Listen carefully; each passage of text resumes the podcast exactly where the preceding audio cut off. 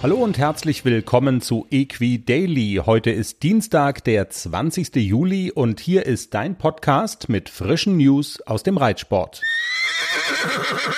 Und bevor wir sportlich werden, kommt hier die wichtigste Nachricht vorneweg. Auch Pferdeleute sind von der verheerenden Flutkatastrophe in Nordrhein-Westfalen und Rheinland-Pfalz massiv betroffen. Sie brauchen Hilfe.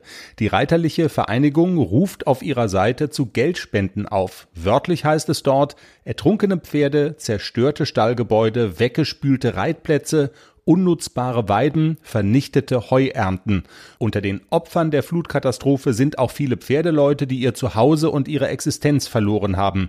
Für den Wiederaufbau wird Geld gebraucht. Die Pferdesport- und Zuchtverbände in den Hochwassergebieten haben zusammen mit der Reiterlichen Vereinigung ein Spendenkonto eingerichtet, um für die geschädigten Vereine sowie für Zucht- und Pferdebetriebe Geld zu sammeln.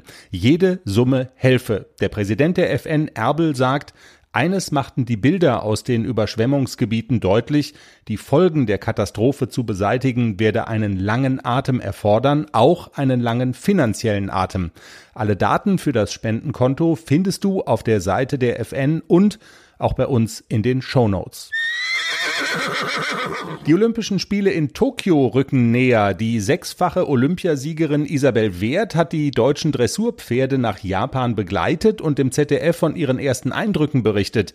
Das Wichtigste vorneweg, alle Pferde seien gut im Stall angekommen, sagt die deutsche Goldhoffnung Wert.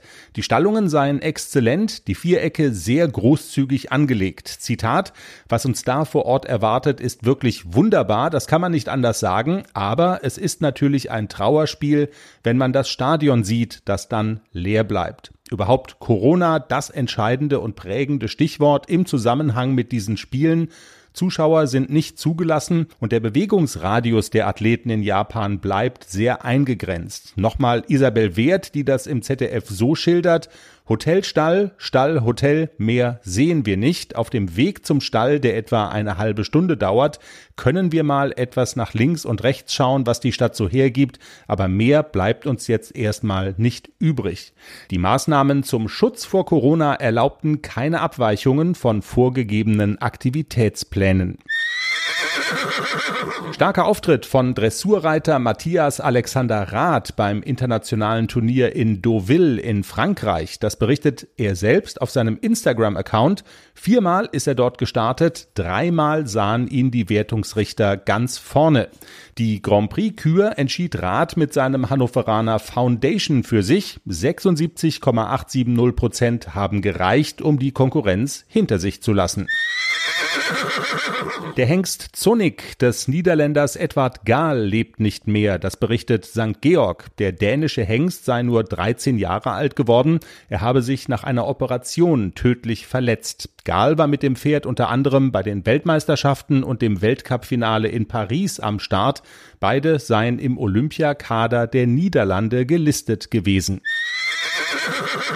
Und Springreiten beim großen Preis in Herzlake war das Siegertreppchen fest in deutscher Hand. Mario Stevens war mit seinem Pferd Starissa fehlerfrei und der schnellste im Stechen. Auf den Plätzen zwei und drei Gerrit Nieberg und Marco Kutscher. Für Starissa war es der erste internationale Sieg überhaupt. Und das war Equi Daily für heute. Vielen Dank fürs Zuhören. Um keine Folge zu verpassen, einfach den Podcast abonnieren auf der Plattform deiner Wahl. Wir hören uns Ende der Woche wieder mit mehr frischen News aus dem Reitsport.